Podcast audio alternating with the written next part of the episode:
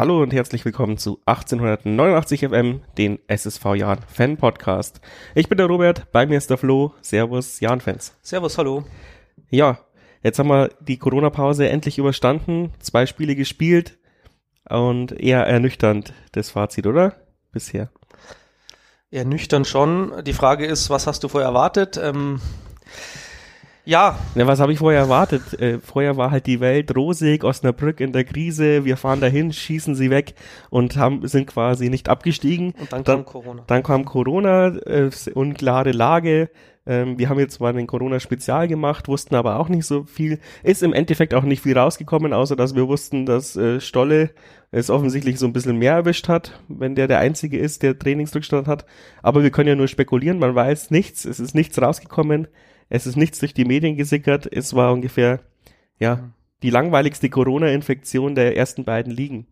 Ja, äh, natürlich sind Gott sei Dank äh, die meisten wohl genesen. Also du hast gesagt, Stolle vielleicht noch, aber auch der scheint ja hm, halbwegs äh, wieder hm, ja, unterwegs zu sein, auch wenn er Rückstand hat, aber wir wissen es nicht. Andere Teams hat es auch erwischt in der Zwischenzeit, wie wir wissen. Also da muss man nicht, glaube ich, nicht äh, den Jan jetzt äh, mit dem Finger drauf zeigen, wie es ja teilweise passiert ist. Also der Jan ist ja irgendwie, da stimmt es irgendwie nicht. Da, warum haben sich da welche infiziert? Nein, also Hannover, Kiel hat es auch erwischt. Zwar nicht vielleicht in dem Ausmaß, aber trotzdem. Mh, mm, und vielleicht hat uns das jetzt irgendwie rausgebracht. Das ist jetzt die erste Arbeitshypothese, die wir so haben. Ähm, ja, mein Fazit der zwei, zwei Spiele jetzt ist noch okay. aber noch es ist schon, äh, es wird, es wird, es wird spannend bleiben. Ich habe mir als Sendungstitel überlegt, äh, in die Länderspielpause gerettet. Ja, ich weiß gar nicht, ob uns die Pause vielleicht nicht wieder äh, unterbricht, weil wir brauchen ja die Spielpraxis. Wir haben zwei Wochen nicht äh, Spiele, Spielpraxis trainiert. Ich finde, wir haben, man hat uns das angemerkt in den beiden Spielen. Ja, wir machen jetzt zwei Tests. Ich weiß, ich weiß, ja. Wir machen zwei sogar, echt? Ja. Weiß ich gar nicht. Eins gegen Innsbruck, dachte ich jetzt. Ja, und dann kommt noch irgendeins, glaube ich. Ja, auf Halbwissen, jeden Fall. Halbwissen auf jeden Fall uns ähm, hat man schon angemerkt, dass uns die Spielpraxis fehlt. Ähm, hat uns nicht gut getan, weil wir eh nicht so die Mannschaft sind, die ja wie aus einem Guss spielt, sondern wir brauchen einfach unsere Aktionen, wir kommen mit unserer Intensität ins Spiel. Und ich würde sagen, bei beiden Spielen hat man es gemerkt, dass das noch ausbaufähig ist. Das war es diese Saison sehr oft ausbaufähig. Und Mutmacher war es jetzt, war es jetzt beides nicht, aber es ist noch okay, weil äh, unsere Konkurrenz einfach sich dumm anstellt. Ja, für die Saison heißt es ja vielleicht noch was Gutes. Ähm, auf die langfristige sportliche Perspektive kann man natürlich streiten, ob das jetzt so toll ist. Wenn, kommt halt auch drauf man, an, wer dann in der zweiten Liga alles so ist, weil wenn, wenn von unten Ingolstadt und äh, weiß ich Dresden au aufsteigt, die uns eh nicht liegen, äh, Ingolstadt mit sau viel Geld und von oben kommt dann Schalke und was weiß ich runter, dann wird's langsam eng mit äh, Mannschaften mit ähnlichem Budget wie wir. Das ist richtig. Ähm, also das ist die langfristige Perspektive. Wir retten uns durch die Saison, weil die Konkurrenz so schlecht ist. Aber was heißt das äh, für die nächste Saison, ja?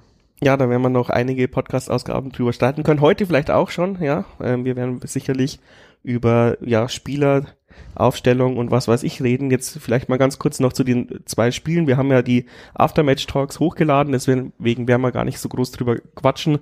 Ähm, was mich aber immer noch bisschen genervt hat an den Fürth-Spiel. Da hat man, finde ich, am meisten gemerkt, äh, dass uns die Spielpraxis gefehlt hat. Hätte ich nicht so erwartet. Ähm, in Würzburg haben wir schon ansehnliche Kombinationen gemacht. Da haben wir, glaube ich, schon ein bisschen wieder ähm, aber Flow. vom Tor, du. Genau, das kommt dann noch, das kommt noch, ja. Also da werde ich, da werde ich noch ein bisschen rumledern, was da vor dem Tor passiert. Aber erstmal zum Fürth-Spiel.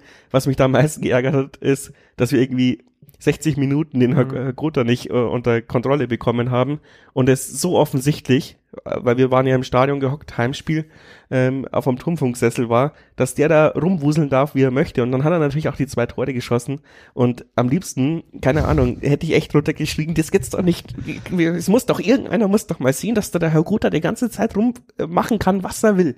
Ja. Der Herr Grota also reden, wir reden über äh, Kräuter Fürth, äh, die diese Saison eine Top-Mannschaft sind, die S-klassige Qualität haben. Also das ist das eine. Ja. Ähm, die stellen uns zwar Aufgaben, die wir einfach schwer bewältigen können. Zumindest schwerer als jetzt zum Beispiel Würzburg. Das andere ist, ähm, ja, du hast vollkommen recht. Ähm, die zwei Tore jetzt zum Beispiel, die sind einfach auch äh, in der Entstehung äh, super ärgerlich. Das ist das erste, wo wir im Grunde genommen, ja, eine Flanke durchrutschen lassen, so wie es war. Dann steht hinten der Regota meterweit frei. Und dann wird der Ball auch noch abgefälscht. Äh, schaut für Meier auch ein bisschen blöd aus, äh, muss man zugeben. Ähm, in der Zeitlupe sieht man ja dann, es ist vom Gimba ganz leicht abgefälscht und schwer, also da scharf geschossen ist einfach schwer abzuwehren.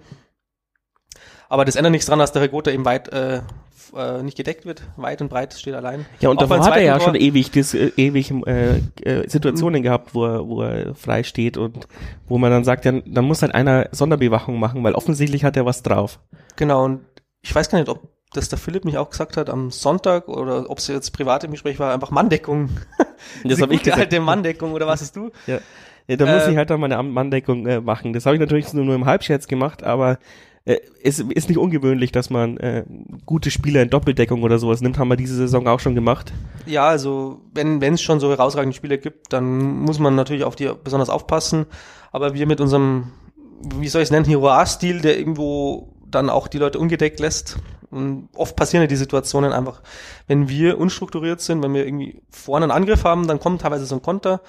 Zweites Tor gegen Fürth, ähm, dann steht äh, Beste weit weg, steht eigentlich eher innen statt außen und außen steht er halt dann frei, Ricotta, und macht uns das rein.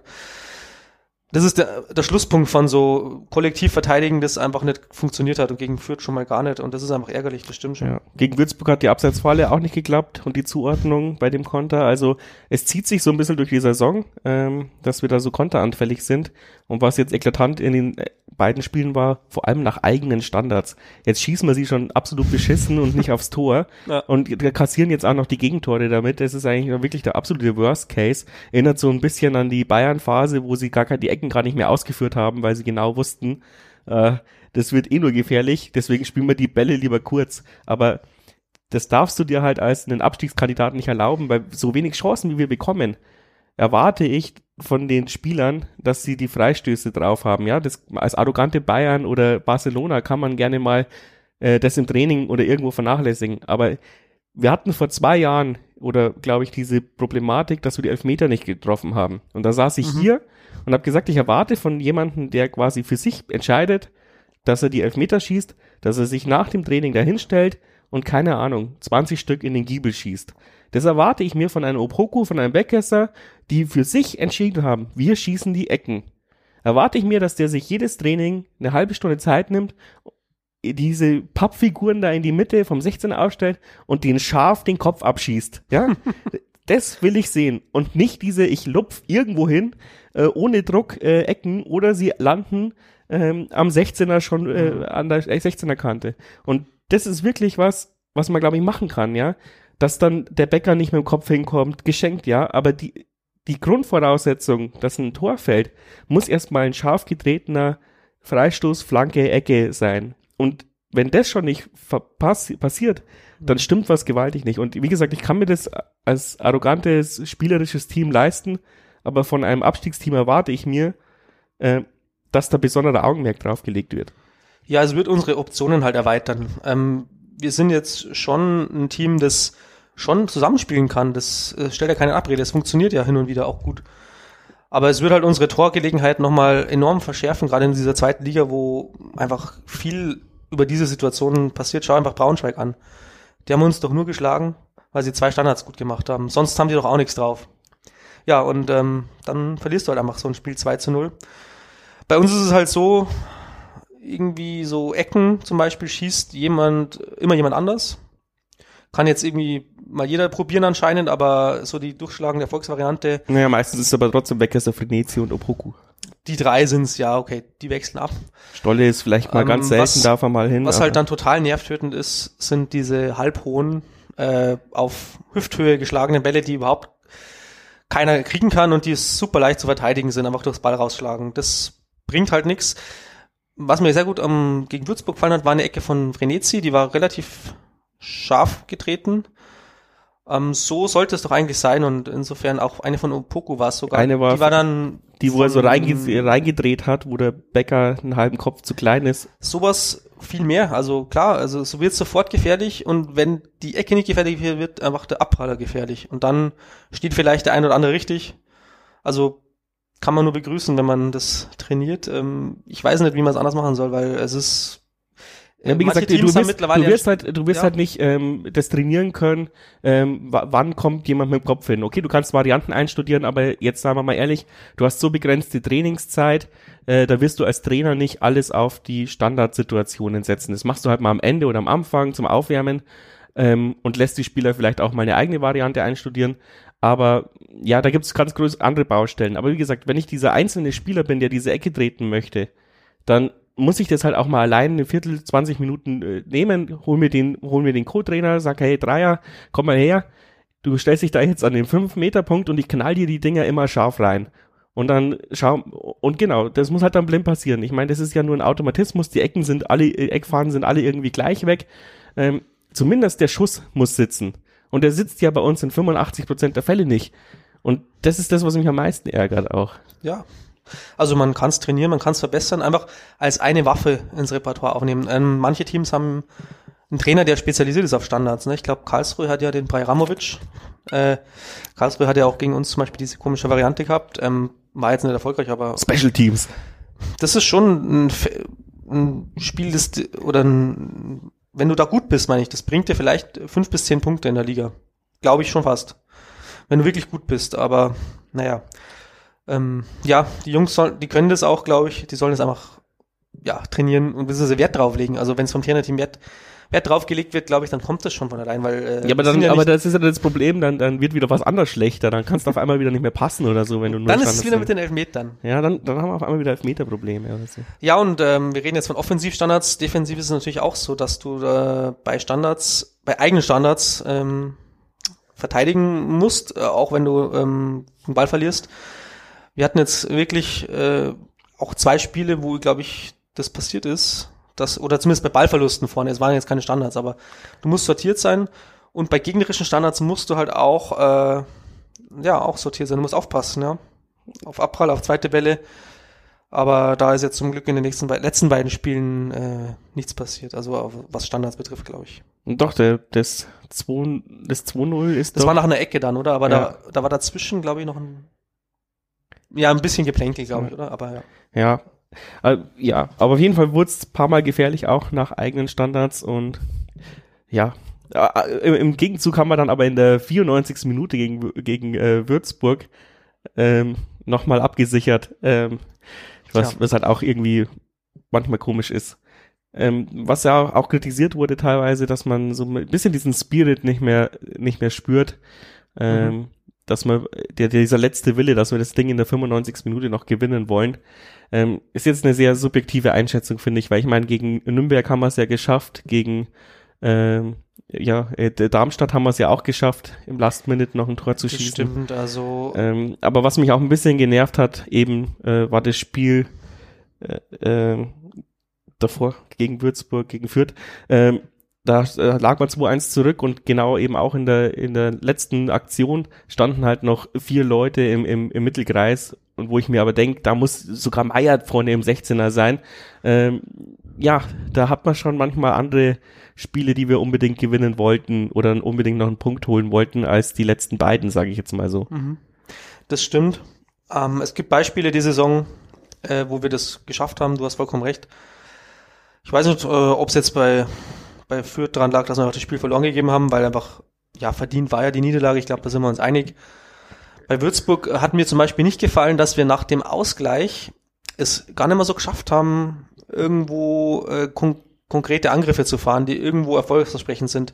Also gerade die Linie, die wir davor gehabt haben, die uns zu dem Ausgleich gebracht hat, haben wir dann eigentlich gar nicht mehr weitergefahren, obwohl das gegen Würzburg locker möglich gewesen wäre. Das ist jetzt ein Gegner, wo du natürlich aufpassen musst, aber ja, aber das war ja auch ganz komisch, oder? Weil ich meine, Würzburg hätte ja auf Sieg spielen müssen, hat sich dann aber auch irgendwie mit dem 1-1 zufrieden gegeben und deswegen sind auch echt wenige Räume entstanden.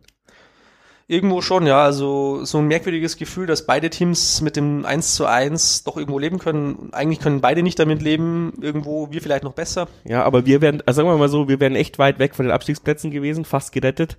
Ja. Und ähm, Würzburg wäre halt dann schon abgestiegen mit der Niederlage. Mir fehlt halt auch man Oder ist schon abgestiegen jetzt quasi mit dem Unentschieden, weil viel werden die auch nochmal Die holen. Nerven lagen blank, das sieht man ja auch an den Reaktionen des Trainerteams, des, des ja, Trainer, der Trainerbank, die haben einfach bei jeder Aktion ähm, aufgeschrien, möglichst viel rausgeschunden. Sie haben auf Zeit gespielt, also für mich war die zweite Halbzeit schon deutlich Zeitspiel von Würzburg. Ja, aber bei uns war es halt auch so, dass irgendwo der letzte Wille, jetzt noch ein Tor zu erzwingen, nicht da war. Ähm, Wir haben zwei Aktionen kurz vor Spielende. Einmal Andreas Albers war's, der nochmal abspielt ähm, und ganz zum Schluss Kaliskana, der auch nochmal querlegen will.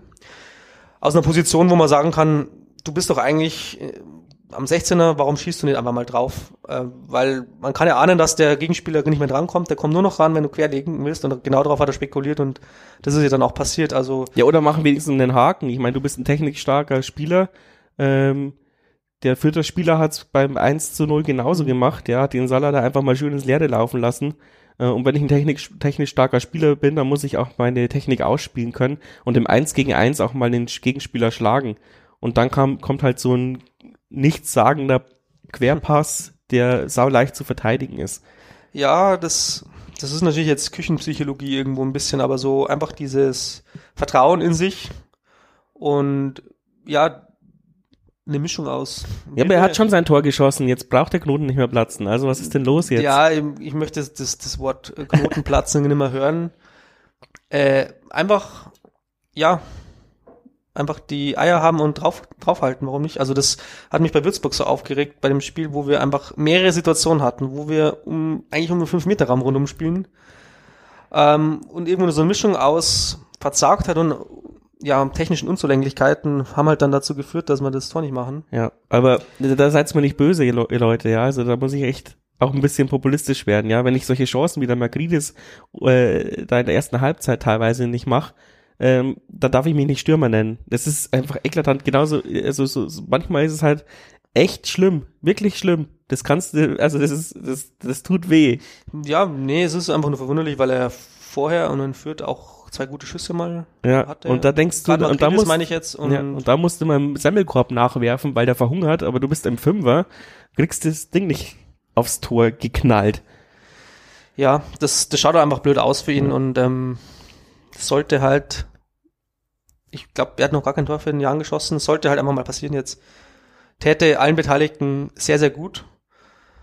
Ähm, aber ich weiß nicht, ob es jetzt da liegende Motive gibt. Ist es, weil wir immer durchwechseln auf diesen Positionen auch, weil es ist jetzt nicht so, dass wir einfach den Stammstürmer haben, bis auf Albers vielleicht, aber wir haben jetzt auch nicht diesen Stamm außen. Wir werden immer, wir haben immer so ein, so ein gleiches Niveau, das vielleicht gar nicht schlecht ist, aber wir haben auch einen Konkurrenzkampf, aber vielleicht tut es auch den Jungs nicht gut, dass sie eine Routine, keine Routine reinkriegen. Ja, also ich weiß es nicht so recht. Ja, das ist immer die Frage, woran hat's äh, gelegen? Ja. Ähm, und ja, ich, ich würde mal sagen, was, was ich so beobachtet habe oder was ich mir durch den Kopf gehen habe lassen, ähm, auch mit dieser ganzen ähm, ja, Gegrantelei auf Facebook gegen Mersat und gegen das System und was weiß ich. Ähm, wir hatten ziemlich oft auch mal Glück mit unseren Transfers, ähm, weil wir kaufen ja oft Regionalligaspieler oder leihen uns Spieler. Und ich finde, so in jeder Mannschaftsphase äh, oder in jedem Mannschaftsteil ha- haben wir einen, der irgendwie mal durchgeschlagen ist, ja, äh, die letzten zwei, drei Jahre. Aber tatsächlich, im Sturm fällt mir nur Albers ein und äh, so, aber nur zur Hälfte. Aber der letzte große Glücksgriff war eben Grüttner. Und seitdem haben wir nicht mehr jemanden geschafft, wie äh, Adamian hervorzubekommen oder äh, einen, äh, ja, jetzt fallen mir sie alle nicht ein, die, äh, also die ganzen Leute, die gerade in Paderborn spielen, äh, Ja, das, das waren alles andere Mannschaftsteile und auch dieses Jahr wieder, ja. Ähm, Besuschkow ähm, eigentlich ganz gut, Moritz ganz gut, Elvedi eigentlich ganz gut dafür, dass er eigentlich diese ins kalte Wasser geschmissen wurde. Natürlich nicht unfehlbar, aber du hast da in jedem Mannschaftsteil Ding und aber die Stürmer äh, ähm, schlagen seit Jahren nicht ein, sag man es mal so. Da da fehlt halt noch dieses genau dieses Glück, dass wir mal einen wieder hochziehen und der dann zum du äh, vermisst also den äh, Knipser. Also Knipser, ja. Diese Rolle, der einfach der, Al-Gadoui vielleicht einfach äh, der, äh, den du genau. reinstellst äh, und der dir zehn Saisontore macht. So Ich, ich, genau. Also, Also, ich, dieser ich würde sagen, wenn wir einen von denen hätten, ähm, Mhm. dann, dann würden wir um Platz 8 rum mitspielen. Ja, das ist, glaube ich dir sofort. Ähm, Weil die anderen, ich meine, wir haben jetzt nicht die geilste Abwehr, wir haben nicht den geilsten, das geilste Mittelfeld, aber wir haben ein ganz gutes Kollektiv. und vorne ja, triffst du kein Scheunentor seit Wochen, seit Monaten. Und eigentlich ist es ein Wunder, dass wir nicht tief, äh, tief im Abwehrstrudel stecken. Und das genau muss man vielleicht auch Mersat mal zugute halten, ja, dass der die Abwehr so sattelfest macht mit dem Material, was er hat, dass auch mal, dass halt so wenige Tore reichen, ähm, so weit weg von den Abstiegsplätzen zu sein. So kann man es nämlich auch sehen. Ähm, jetzt kann man natürlich sagen, ja, aber das Trainerteam ist vielleicht dafür zuständig, dass wir offensiver agieren aber vielleicht hat er gar, vielleicht haben wir gerade gar nicht die Möglichkeiten. Also es ist irgendwo in der Mitte wird wahrscheinlich die Antwort liegen. Ja. Man kann natürlich dieses ganze System auch offensiver auslegen und ich finde, das hat er in Würzburg auch versucht mit George auf äh, im, im zentralen Mittelfeld. Ist ja jetzt vielleicht nicht geglückt, aber ganz krasser Fehl war es glaube ich nicht, aber es war ein Versuch wert. Und ähm, wenn wir zu defensiv agiert hätten gegen Würzburg, hätte es auch wieder ein großes Geschrei gegeben. Ja, viele Aspekte, die du jetzt gerade aufgeworfen hast. Also ja, Entschuldigung, die Balance, das ist so meine. die Balance ist auf jeden Fall äh, ja irgendwie schon noch gegeben, weil wir haben jetzt ungefähr so viele Tore ähm, erzielt, wie wir geschossen haben, äh, wie wir gekommen haben, Entschuldigung. Aber es sind halt ja, je weniger wir kriegen, desto weniger schießen wir anscheinend. Also diese, diese Saison ist es mir schon, fällt es mir schon besonders auf, dass die Offensivstärke nicht mehr da ist. Wir haben, ich glaube, täusche mich hoffentlich nicht, 28 oder 29 Tore, ich bin mir nicht ganz sicher. Äh, und das ist der schlechteste Wert, glaube ich, den wir jetzt in den Zweitliga-Saisons hatten bis äh, die letzten vier Jahre. Und das ist natürlich auffällig und wir haben halt einfach jetzt nicht den, der brutal eingeschlagen hat. Es ist aber schon so, dass alle ihre Aufgaben ja irgendwo bestmöglich verrichten und alle funktionieren, aber halt ähm, nicht als Torjäger, sondern irgendwo als emsige Arbeiter, als, als Zuspieler, als Vorbereiter. Ja, deswegen klappt's bis zum 16er immer ganz gut und dann und, und zuletzt ist es eigentlich doch oft dann Albers, der einen Kopfball macht oder äh, wie jetzt gegen Würzburg einfach mal abzieht. Ja. Ja, so eine Spieler, so eine Torjägerrolle, also wir haben ja Torjäger verpflichtet eigentlich, Kaliskana, Becker, Makridis haben alle in der Regionalliga gescored. Können sie in der zweiten Liga vielleicht nicht mehr so machen, aber ich glaube, ähm, diesen letzten Schritt müssten sie noch machen. Also ich denke schon, also dass sie gut spielen, aber sie könnten es schon noch besser. Also äh, diese Eingewöhnungsphase dauert halt einfach jetzt schon sehr, sehr lang. Unsere Geduld ist schon ein bisschen strapaziert. Ich sehe schon deine, deine Geduld im Gesicht. So ein bisschen strapaziert. Bei Makritis dauert es eineinhalb Jahre, bei den anderen beiden jetzt fast ein Jahr. Also mal schauen. Ja, man muss sich halt immer fragen, ja. Ich meine, Christian Keller hat ja auch gesagt, er will Stabilität reinbringen, äh, am besten keinen abgeben nächste Saison und halt äh, mit den Pfeilern weiterspielen, wo ich mir halt denke, ja, aber wollt ihr denn wirklich mit dieser Offensive ähm, das riskieren? wieder eine Saison zu machen, weil ähm, ja, wenn jetzt nicht die nächsten Spiele wirklich der, äh, ich sag's trotzdem, der Knoten platzt oder ja. dass man halt zumindest sieht, dass da Fortschritte passieren. Und ich finde, im Sturm passieren am wenigsten Fortschritte. Und Albers ist halt ein Viech, ja, also aber der ist auch schon 30 und ja, das ist der Einzige, der uns den Arsch rettet, den würde ich lassen, aber um ihn rum würde ich vielleicht trotzdem dann neu aufstellen, wenn jetzt nicht irgendjemand herkommt. Ich, fand auch Otto hat gute Ansätze gehabt, aber gute Ansätze machen halt keine Punkte.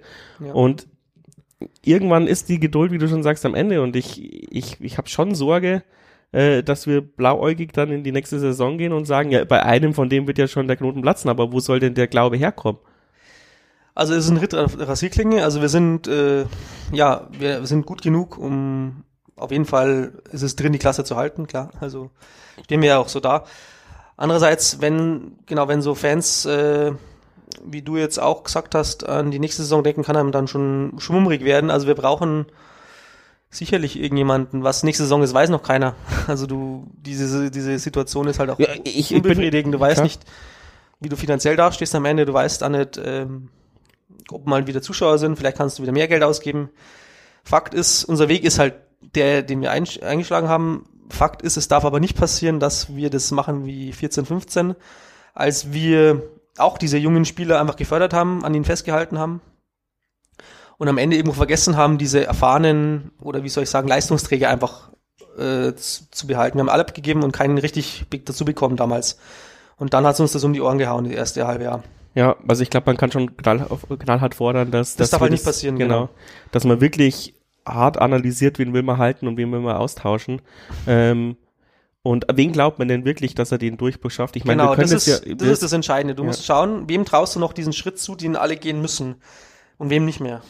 Ähm, Das kann ich jetzt hier echt schlecht beurteilen, Ich aber auch, ich, äh, ja, aber ich glaube, wir, wir haben alle Namen im Kopf und ähm, ich will auch keinen an den Pranger stellen, aber reißt euch im Training zusammen und ähm, zeigt, was ihr könnt. Also ich meine, ähm, das ist das, was ich auch so ein bisschen vermisse, ja, ähm, dieses jeder, jeder von diesen Spielern weiß wahrscheinlich, ähm, dass seine, ja, seine Karriere nicht in Stein gemeißelt ist, ja. Da, dafür kommt mir mal, kommt mir manchmal zu wenig Push teilweise, aber das ist dann vielleicht jetzt zu populistisch auch.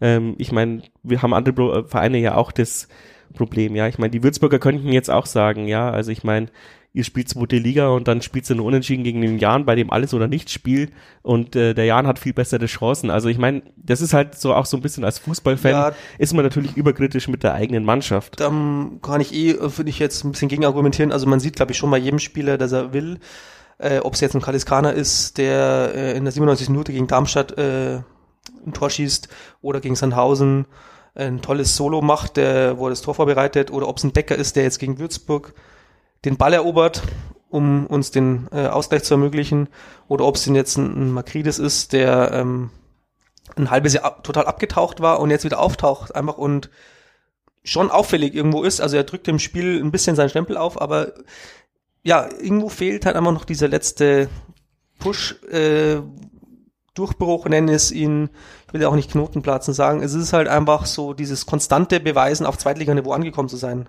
Ja. Was mir, ja, was mir auch noch Also, so kommt, vielleicht sind wir auch, festspielen auch ja. in, der, in der Mannschaft irgendwo. Wir haben ja auch, das Problem ist ja eben auch, weil wir immer wechseln, ist ja auch ein Symptom des, was wir einfach keinen haben, der überragend spielt, zehn Spiele lang momentan. Es ist halt auch so. Vielleicht, also zwei Sachen, die mir noch so einfallen, ja. Also äh, zum einen, äh, vielleicht fällt uns das alles schwer da zu erkennen, ähm, weil wir nicht mehr diesen Hurra-Fußball spielen, den vermissen wir vielleicht so ein bisschen. Also ähm, mal wieder 4-3 gewinnen oder 5-4 verlieren. Wir, wenn wir gewinnen, gewinnen wir 1-0, 2-1 oder sowas. Und wenn wir verlieren, äh, dann auch nicht hoch. Es ist eigentlich immer relativ, es ist eigentlich wie Schach ähm, auf schlechtem Rasen, so ein bisschen. Und das ist Da vielleicht, dass wir nicht gewohnt sind. Da gab es ja die These, dass es vielleicht eben auch dieser Corona-Fußball ist. Mhm. Ähm, da müsste man aber jetzt mehr Daten einspeisen. Also wir als Männer der Wissenschaft würden das vielleicht so angehen. Also ist halt alles so ein bisschen gefühlsmäßig. Ein bisschen was ist vielleicht äh, schon dran, weil du ja Oder vielleicht, zweite These, vielleicht merken wir jetzt halt als Stadionbesucher erstmal, wie langweilig zweiter Fußball, Liga-Fußball sein kann, wenn man ihn nur vom Mhm. Fernsehen guckt. Finde ich jetzt nicht. Also ich glaube schon, dass also dieses, dieses, ähm, dieses Gemeinsame von Publikum und, und Zuschauer, auch auswärts, egal, äh, auch wenn die eigenen Fans nicht in der Mehrheit sind, das, dieses Gefühl einfach als Spieler ist, also da müssten wir jetzt eigentlich mal einen Spieler befragen dazu, ist halt schon ein anderes. Ich, ich denke schon, dass das einen kleinen Einfluss hat. Das andere ist, was ich mir halt immer denke, ist, diese zweite Liga wird eigentlich von Jahr zu Jahr gefühlt werden, wird es ausgeglichener.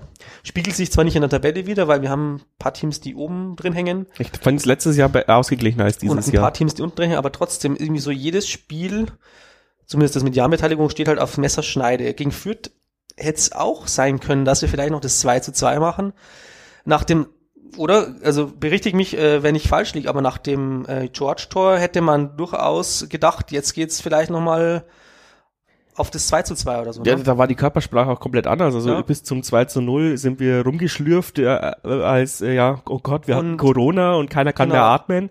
Und dann schießt der George das 2-1 und auf einmal, äh, erste Halbzeit denkst du dir, du steigst jetzt ab, ja, äh, die Saison. Und nach, nach 90 Minuten, ja, bist wieder safe im Mittelfeld. So. Also diese, diese Nuancen sind dann schon äh, eng und diese zweite Liga ist halt ein permanenter Kampf und das Spiel spiegelt sich jetzt zumindest in unserem Spiel schon wieder. Ein paar wenige Mannschaften schaffen das so ihren, ihren Stil so ein bisschen aufzubauen. Kiel oder Fürth jetzt eben, dafür bewundern wir sie auch so ein bisschen oder beneiden sie. Und andere Teams, ähm, sage ich mal, zwei Drittel von der, von der Tabelle, die gurken halt gegeneinander und da entscheiden dann Standards, da entscheiden dann eben gute Tage, schlechte Tage und dann entscheiden halt irgendwie auch ähm, Trainerentscheidungen letztendlich, ja. Und deswegen, ja, wir stehen zu Recht da, wo wir stehen, ja. aber das Ärgerliche ist, deswegen haben wir uns jetzt so ein bisschen echauffiert, ist, dass wir es natürlich vielleicht noch fünf bis, naja, fünf bis acht Punkte können es besser sein, ne? Ja, also ja, wir, wir hatten halt so auch so Big Play Spiele, ja, die wenn es gewonnen hättest, hättest jetzt immer noch 13 Punkte Vorsprung ähm, und die die, die ärgern mich halt immer noch. Also Braunschweig und Würzburg, wenn es jetzt gewonnen hättest, wäre wär die Welt ganz Fünf anders. Punkte mehr wären dann ja, gewesen, ja. Genau. Und, und äh, Braunschweig hätte halt nochmal drei Punkte weniger. Ähm, Ja. Und Würzburg ein Punkt weniger. Das kommt ja auch immer noch dazu. Und ähm, ja, so, so, so nah sind quasi Sieg und Niederlage beim äh, Fußball natürlich zusammen. Und man muss ja auch sagen, ähm, die Fanseele vom Jan hat ja immer noch diese äh, dra- ja, dramatischen Abstiege. Ähm, und du, Ja, wir haben es im Vorgespräch gesagt, ja, ich, wir hoffen, dass wir gegen Sandhausen schon durch sind, weil ich meine, es gab ja da schon mal so ein Sandhausen-Debakel, finde ich, äh, in der Jan-Historie. Hätten wir da damals gewonnen, wären wir wahrscheinlich nicht auf dem Welches letzten meinst du? äh, war das nicht 2012, 2013, wo wir gegen Sandhausen zwar äh, verloren haben und dann sind wir auf den letzten Platz gelandet und es ist nur der letzte abgestiegen, weil ja doch ähm, äh, Relegation äh, der, der, Ja. der Zweitligist gewonnen hat und einer musste wegen, äh, wegen, wegen Insolvenz absteigen. Und dann ist nur der Jan abgestiegen, nur ein einziger. Aber ich weiß nicht, ob das Sandhausen war, aber das war diese. Aber wir, Sandhausen war vor Hm. uns auf jeden Fall. Und wir haben Ach, gegen Sandhausen verloren. Doch, du hast recht, Sandhausen ist in dieser, äh, in dieser Saison drin geblieben wegen diesen Irgendwer, Vorfällen. Ja. irgendwer ist da insolvent gegangen und Sandhausen durfte drin bleiben und wir hätten nur vor Sandhausen landen müssen und haben natürlich in dem entscheidenden Spiel gegen sie verloren und dann nichts mehr auf die Kette bekommen. Und ich habe echt keinen Bock, dass dieses Jahr, wie du schon gesagt hast, dann Sandhausen das Knackspiel wird. Ähm, nur so abgeschweift Also auf die ich sag's immer Vorschau. wieder, das ist also vorletzte Saison, äh, vorletzter Spieltag der Saison hätte ich gerne Ruhe. Also bis bis dahin hätte ich keinen Bock, dass dass wir irgendwie unter Druck stehen noch. Deswegen wird es halt ein entscheidender April werden. Jetzt die nächsten jetzt hast du wieder diese blöden Spiele, wo du letzte Saison, ich glaube, fünf Stück am Spiel verloren, am Stück verloren hast. Und dann möchte ich die Stimmung Ende April sehen, wenn wir bis Osnabrück kein Spiel, kein äh, Sieg mehr eingefahren haben. Ja, und das wichtigste Spiel Osnabrück ist halt so irgendwo ganz in der Mitte eingebaut, um diese, also ich habe ja gezählt ähm, in Vorbereitung, man glaubt es kaum auf diesen, äh, auf diesen Podcast. Also wir haben 22 Tage und sieben Spiele im April. Das ist ähm, wäre ohne Corona-Pause schon heftig. Ähm, jetzt ist es halt einfach so, dass wir das annehmen müssen. Also quasi drei englische Wochen. Ja, das ist die Und Hölle. Auch für uns hier mit Rundfunk und äh, Podcast äh, nur noch Auch. Content produzieren. Auch, weil ähm, klar unter der Woche funkt sich's auch nicht so easy, weil jeder von uns irgendwo unterwegs ist, aber äh, das weist nur darauf hin, dass also das, das vorprogrammiert, dass da irgendwelche Spiele gehen in die Hose. Das musst du leider vorprogrammiert einplanen. Und dann gibt's halt eben mittendrin so ein wichtiges Spiel gegen Osnabrück, äh, die ja die ja viel schlechter sind als wir in dem Sinne. Also die haben ja eine, die haben neun Spiele nicht gewonnen, ein Unentschieden, jetzt haben sie wieder verloren, einen Trainer gewechselt. Also das sind ja bei uns paradiesische Zustände dagegen. Ähm, die kotzen ja auch alle im Strahl. Aber das solltest du halt zum Beispiel gewinnen und dann hast du halt noch ähm, Sandhausen am Ende. Ähm, du hast Heidenheim, ähm, wo du vielleicht noch ähm, Die uns so ein bisschen liegen, sagen wir mal so. Ja. aber sonst hast du nicht mehr so viel. Also du hast Ja. dann Hannover. Was halt diese Saison Kiel. auch so ein bisschen eklatant ist, ist, dass uns keiner mehr äh, ja ähm, nicht ernst nimmt. Jetzt fällt mir das Gegenteil Das ist nicht schon ein, letzte ja. Saison, eigentlich, eigentlich schon ein bisschen vorletzte Saison gewesen, aber da gab es zum Beispiel noch Hamburg vorletzte Saison, die haben uns natürlich total, total unterschätzt. Aber letzte Saison hat sich das schon angedeutet ähm, und in Kombination mit Mehrsatz Spielweise, die ja doch vielleicht ein Tick ähm, defensiver orientiert ist, einfach um da Stabilität reinzubringen, hat das einfach dazu geführt, ähm, dass es nicht mehr diese, du hast es ja vorhin gesagt, Hurra-Spiele gibt. Ja. Also diese Granaten, äh, Aufholjagden, das liegt da schon mit Gründe drin und natürlich unterschätzt uns auch keiner mehr nach vier Jahren zweite Liga. Hat jeder mal gegen uns gespielt und ähm, also fast jeder. Teilweise gegen die wir in der ersten Saison gespielt haben, kommen jetzt wieder wie äh, Braunschweig, aber ja, ähm, unser System ist, müssen wir aber anpassen und ich denke, wir, sind ja gerade schon dabei, einfach ähm, das anzupassen, aber wir sind noch nicht dabei, das perfektioniert zu haben irgendwo auch. Deswegen ähm, wird das Geduld erfordern, ja, und ähm, du als ungeduldiger Mensch weißt es ja. Äh, es ist schmerzhaft und ja, wir haben manchmal Spiele jetzt dabei, die einfach gut funktionieren. Wir haben zu Beginn der Saison auch äh, eigentlich, wir sind ja super in der Saison gestartet, wir haben äh, Spiele gezeigt, wo wir eigentlich dominant und Nee, aber, aber wenn du sagst, wir sind super haben. gestartet, dann, dann Warum behalten wir das nicht, ja? ja, Also nein, da- irgendwo- dann, dann warum fühlt sich's jetzt nicht an, obwohl wir einen Punkt mehr haben nach, äh, nach so viel Spielen wie nach der Hinrunde? Das ist eine gute Frage. Äh, die Leistungen sind halt nicht berauschend. Ähm, wir haben jetzt in der äh, Rückrunde ähm, auch ge gepunktet, aber halt nicht so überzeugend oder berauschend. Also das Einzige, was. Sind wir alle schon so Corona ich, angepisst, dass wir uns über nichts mehr freuen können? Nicht mal über einen Punkt gegen Spiel, Würzburg. Was ich jetzt offensiv auch toll fand, war das gegen Sandhausen und selbst das war irgendwo auch äh, eine Energieleistung und ein bisschen Spielglück auch. Alles andere, wo wir gepunktet haben gegen Nürnberg, ah, das hätte man halt auch äh, unentschieden äh, ausgehen können oder wir hätten es auch sogar verlieren können. Also das sind diese Ritter auf der Rasierklinge, äh, den fahren wir einfach und Jo, deswegen ist es alles diese Saison nicht so schön anzuschauen. Und wir haben eine Mannschaft, die einfach sich, glaube ich, wirklich noch entwickeln muss. Auch wenn ich jetzt schon langsam äh, wie Elvedi äh, zum Beispiel, der da als Neuzugang zu, ziemlich eingeschlagen hat, äh, wie Besuschkow, wir haben einfach so Spieler, die schon so Stützen sind. Ähm, aber irgendwie so ganz gefestigt wirkt's bei uns immer noch nicht so. Naja, ich finde ich finde halt zum Beispiel ähm, auch die Stützen ähm, müssten mehr Verantwortung übernehmen. Also zum Beispiel Salah als zweiter Kapitän macht mir deutlich zu viele Böcke in, die letzten, in letzter Zeit. Ähm, ja, also ich meine. Willst du noch kurz schildern, wie das Gegentor gegen Würzburg für dich sich angefühlt hat? Weil meine Salah hat sich ja da bisschen leichtfertig ausspielen lassen. Und jetzt kannst du in deinen wütenden Worten sagen. Nein, ich will nicht in meinen wütenden Worten sagen, aber mir fällt halt in dieser Saison schon auf, und ich habe mich vielleicht ein bisschen eingeschossen, das muss ich dazu sagen, dass viele Sachen über die linke Seite passieren. Mit Fehlern, die jetzt nicht also passieren also sollten, wenn ich unsere schon, rechte Seite quasi, oder? Unsere rechte Seite, mhm. über die linke mhm. Angriffsseite, mhm. ja. Ähm, wo ich sage, da steht ein erfahrener Spieler, der hat mittlerweile 200 Bundesliga, zweite Ligaspiele oder sowas auf dem Buckel, der ist seit Anfang an dabei da warte ich mir halt ein bisschen mehr Routine äh, und, und Sicherheit und nicht immer äh, so solche haarsträubenden Aktionen, die immer zu ein oder zwei Großchancen pro Spiel führen. Und er hat's ja drauf, wir wissen ja, dass er es drauf hat. Und diese Saison kommt es mir so ein bisschen vor, dass die linke Seite unsere Schwäche ist und dann hast du halt noch das Problem, ich fand als Olli Hein noch fit war, war das nicht so das große Problem, weil da haben sie sich gegenseitig gepusht. Wenn, wenn Salah einen schlechten Tag hatte, konntest Olli Hein einwechseln und sowas. Aber Olli Hein hat jetzt nach seiner Verletzung oder war wegen seiner Verletzung weg. Nach seiner Verletzung ist er nicht super gut rausgekommen. Äh, und ich glaube auch bei den Außenspielern, vor allem bei den Außenspielern ist Druck sehr wichtig. Man merkt es auch bei Weckesser, dass er eine Schippe drauflegt, wenn Opoku fit ist. Ich Beste ist eigentlich sein Konkurrent. Ja, aber mhm. Beste, natürlich auch, wenn Beste fit ist, ähm, du hast natürlich recht. Ähm, und man merkt es auch so ein bisschen, ja, weil bei, beim Nanzel hat man es früher auch gemerkt, ja. Also ähm, die, die Außenspieler pushen sich schon noch ein bisschen mehr, finde ich, oder es hat so ein Gefühl. Und dieses Jahr, ähm, ja, und ich habe auch ein bisschen Angst, wenn, wenn Olli Heidner weggeht, ähm, hoffe ich, dass man da einen guten Außenverteidiger bekommen, der auch äh, Bene Saller mal ordentlich Feuer unterm Hinter macht. Ähm, ohne mich jetzt auf einen Spieler einschießen zu wollen, weil es ja echt Wir unfair ist. Wir müssen einholen, wenn Olli Hein geht und äh, steht ja fest, dass er gehen wird. Ähm, leider.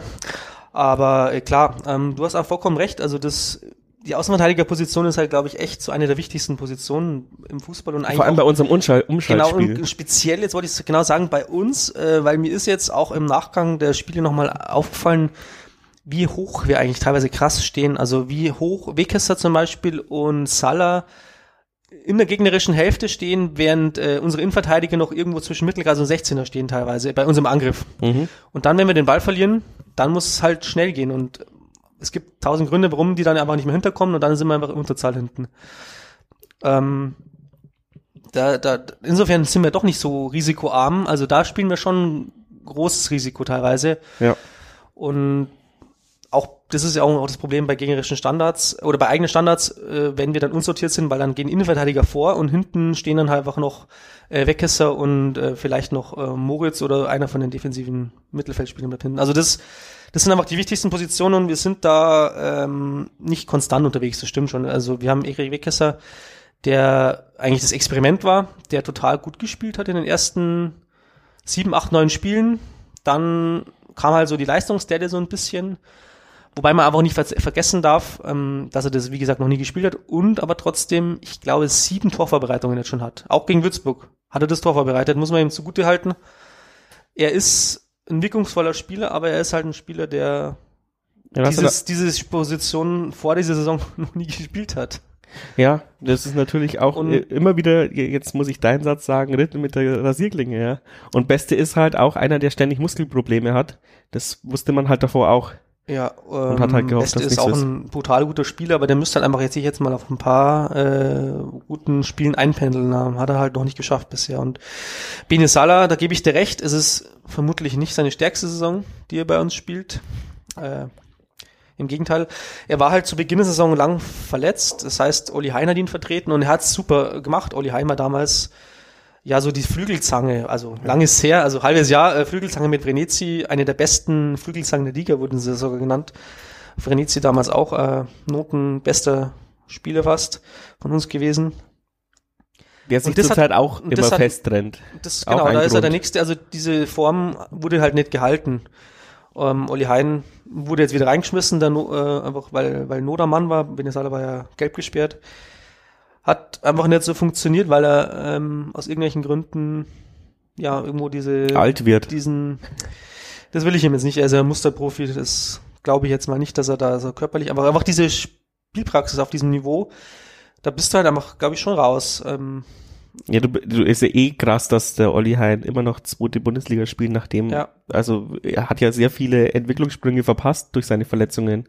Er hatte, glaube ich, acht, acht, fast acht Jahre nicht zweite Liga gespielt, Ja. weil er doch dann die ersten zwei Saisons in der zweiten Liga ziemlich verletzt war. Das war umso brutaler, dass er eigentlich jetzt in seiner allerletzten Saison nochmal so aufgespielt hat. Und wir würden es ihm alle wünschen, dass er äh, nochmal ein paar Spiele zeigen kann, aber ähm, Benesale ist einfach der nominelle Stammspieler.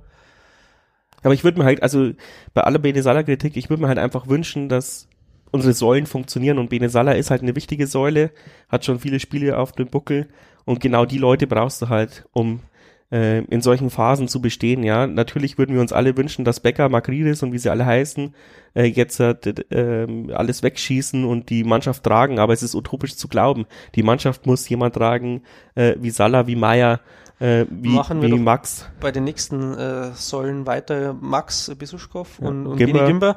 Eigentlich die beiden, ähm, ja, zentralen defensiven Mittelfeld, jetzt Gimber im Innenverteidigung, die eigentlich, obwohl die noch beide ziemlich jung sind, also ich glaube, keiner von beiden ist über 24, Ja. wenn ich mich nicht alles täusche, ähm, die Wir- eigentlich unsere, unsere Säulen sein sollten, auch, auch die sind jetzt nicht so die, die unumstößlich jedes Spiel weg an die man sich hochziehen kann als, als Mitspieler. kann. Ja. Also wenn wir jetzt schon beim Kritisieren sind, und mir fehlt so ein bisschen von beiden auch schon noch diese Grüttner-Mentalität, diese Ansprache so mitzureißen, weil für einen Spieler, der so in beide spielen eigentlich immer, wenn sie spielen oder fit sind, spielen sie ob Innenverteidigung oder defensives Mittelfeld und von denen erwarte ich vielleicht noch so einen Tick mehr, ja, Ansprache an die eigenen Spieler, äh, einfach und mal vorangehen, wenn es mal nicht läuft, mir den Ball schnappen und mal was zeigen und, und alle mitreißen. Ähm, das kann Also- jetzt vielleicht Gimmer nicht so, aber Besuchskow könnte es auf jeden Fall. Und, und Gimmer muss halt, äh, also Gimmer haut halt da mal vielleicht ein äh, Mittelfeld um und mal- setzt ein Zeichen, aber eigentlich meckert er dann eher, als dass er dann dieses körperliche Zeichen setzt. Ja. Nee, also es, es ist, wir wollen ja nicht sagen, dass sie äh, Ausfälle sind, sondern sie spielen konstant okay, aber es könnte eben noch so ein bisschen mehr sein. Und gerade unsere Mannschaft, glaube ich, braucht diese Spiele. Ähm, also vielleicht sind wir eben da noch ein bisschen zu grün, müssen reinwachsen. Um, so die, wie gesagt, so dieses, diese Aura, die jetzt vielleicht Marco Grütten hatte, die ein Andi Geipel hatte, auch ein Marcel Correa hatte, die ist uns schon verloren gegangen und ich, ich merke auch, dass das viele registrieren. Und ich denke auch, dass das Mehrseite registriert, aber was willst du machen? Du kannst die Spieler jetzt nicht sofort auf dieses Niveau beamen. Du musst die entwickeln Beim Fußballmanager würde man Ja. auf einen Führungsspieler und, und, und das Geld, äh, uns jetzt ähm, einzukaufen, haben wir jetzt auch nicht unbedingt. Und wir haben auch einen Christoph Moritz ja eigentlich gekauft äh, oder verpflichtet, um, um so dieses, dieses Manko so ein bisschen zu beheben. Aber das funktioniert ja auch nicht äh, so, dass jetzt Christoph Moritz der absolute Leitwolf ist, sondern er ist ein wie, wie soll es auch von Anfang an sein? grundsolider Ja. Spieler, der, ähm, der da einfach ab, abspult, was er kann, aber er ist nicht der, der das Team aus der Scheiße reitet. Ja. ja also irgendwo haben wir da noch ein bisschen ein Defizit. Wir, wir haben nur einen Unterschiedsspieler und das ist tatsächlich Alex Meyer. Und Mit Abstrichen äh, mit Abstrichen. Stolze, den Ja. wir immer vergessen haben, weil er jetzt verletzt war. Ja, aber, aber, der, diese Saison, finde ich, Saison- nicht äh, die Bestätigung macht von letzter Saison, wo er oft diese Rolle gehabt hat, der den Unterschied macht.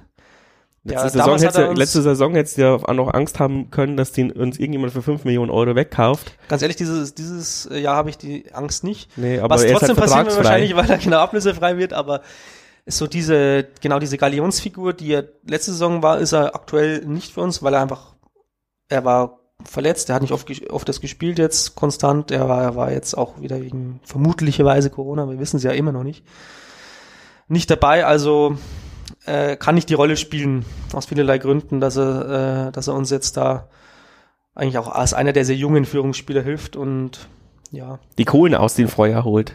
Also irgendwo, genau, diese, dieses, dieses Defizit haben wir, was kein Defizit sein muss, wir gleichen es ja irgendwo schon auch aus, aber. Ja, wir müssen es aber immer über mannschaftliche Geschlossenheit ausgleichen ja. und nicht über einzelne Spieler. Das ist vielleicht so das Fazit. Und wir würden es uns halt manchmal wünschen, ja, dass uns einer den Arsch rettet ähm, und einfach mal sich ein Herz fasst, in den 16er reinlatscht und das Ding in den Winkel knallt. Und es das sieht halt so stümper, ja. Ich. Das kann Renezi, das kann auch Magridis. Wo wir stümpern da halt einfach im 16er durch die Gegend und es ist grausig von außen anzuschauen. Und da fehlt nur noch ein ganz wenig, glaube ich, dass es wieder Spaß macht. Und dieses ganz wenige müssen wir uns aber hart, hart erarbeiten. Und jetzt vielleicht eine Länderspielpause. Ja, vielleicht. Wir haben ähm, natürlich auch Probleme oft in der Ballsicherheit. Also uns verspringen schon auch öfters Bälle. Das sieht man natürlich auch. Andererseits. Und es zieht sich auch so ein bisschen durch die Liga. Also wenn man sich andere Vereine anschaut, das ist echt grausig, dass äh, alle nur noch hoch und weit und rumbolzen. Keiner spielt mehr irgendwie den Ball flach. Das kann eigentlich nur noch Bochum, Hamburg und Fürth in dieser zweiten Liga. Alle anderen holzen ja genauso wie wir. Also mir macht zweite Liga anschauen im, im, in der Konferenz wirklich gar keinen Spaß mehr, ehrlich gesagt. Es macht halt insofern Spaß, dass die Spiele eng sind, äh, umkämpft sind. Das hat ja auch seinen Reiz irgendwo. Ja, aber, aber, aber äh, ohne acht halbe am ähm, ähm, Dorfplatz finde ich das eher wenig reiz. ich glaube, ich glaube, dass auch diese Art und Weise, wie Fußball in der zweiten Liga gespielt wird, eben auch so ein ähm, Hemmschuh ist für Leute, die aus der Regionalliga kommen. Das, diese Umstellung ist halt schon mal brutal erstmal. du hast halt ständig irgendwie den Innenverteidiger auf, dein, äh, auf deinen Fuß stehen und sowas und du hast keine Freiheiten mehr. Sobald du den Ball annimmst, wirst du angepresst da musst du ganz anders äh, denken und vorausschauend spielen als in der Regionalliga. Andererseits haben wir die, die Situationen, die wir zum Beispiel gegen Würzburg auch hatten, schon gut gefallen, wo wir teilweise um den 16er versuchen, immer noch einen, einen freien Mann zu finden, aber irgendwann müsste er halt mal abziehen dann. Also äh, man kann nicht den Ball ins Tor tragen. Ja, aber die haben abgezogen, aber dann war es drüber oder du musstest eben den Semmelkorb... Und sieben Würzburger standen ja. zwischen Tor und Linie, äh, äh, zwischen Linie und, und Ball noch. Das war natürlich auch jetzt. Da muss man, da muss man mal einen an die Hand schießen. Gegen solche Gegner wäre halt dann Standards. Ja. Wäre halt auch mal ein Modell, wo man äh, probieren könnte, aber. Wir drehen uns im Kreis.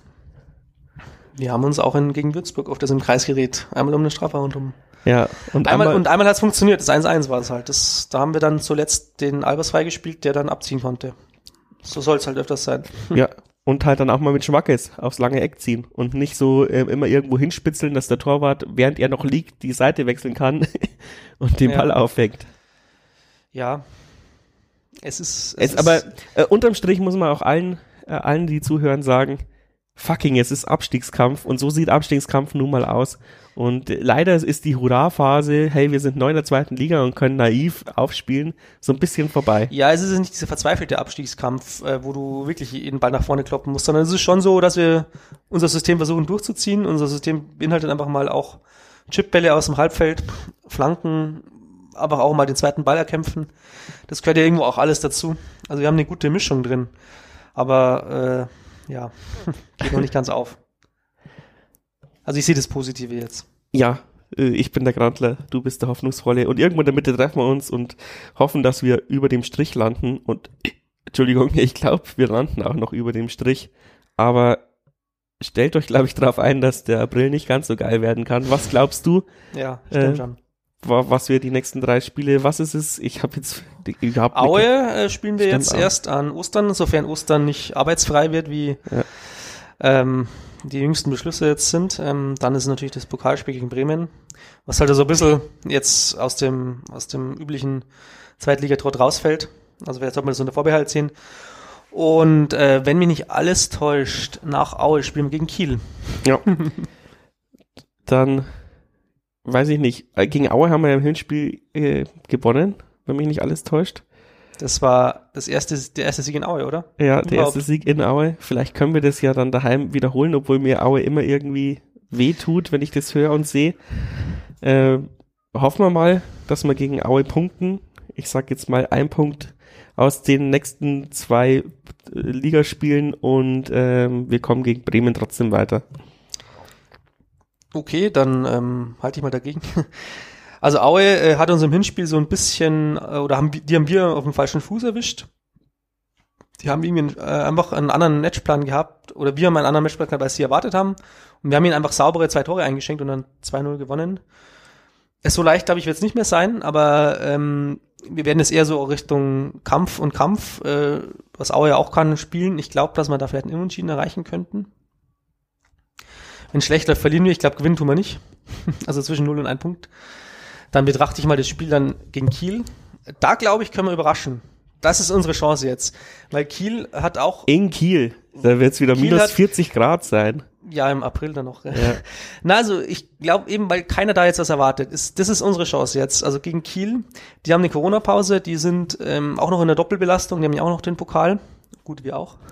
Aber äh, die glauben, dass, ich glaube, die glauben schon, dass sie gegen uns gewonnen haben. Und das ist unsere Chance, so zu überraschen. Und ich glaube, wir überraschen in Kiel. Also da glaube ich unentschieden oder sogar Sieg. Und dann, äh, wenn wir die Woche jetzt dazwischen noch betrachten, Bremen, das absolute Highlight der Saison eigentlich, äh, wenn man so will. Die Neuauflage.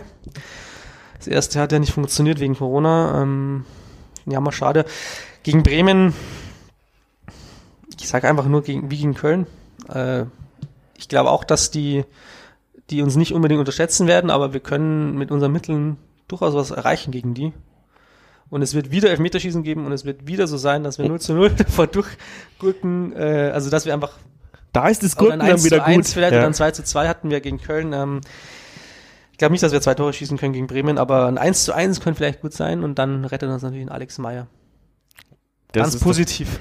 Schönes Schlusswort. Äh, ja, ich weiß nicht, ob ihr durch diesen Podcast heute schlauer geworden seid. Wir hoffen einfach, dass, äh, dass es trotzdem spa spaßig war zuzuhören und ja, Standards üben ähm, und ja, zusammenreißen im Sturm, dann wird es schon. Danke fürs Zuhören und ähm, bleibt uns treu. Servus, Jan-Fans. Bis dann.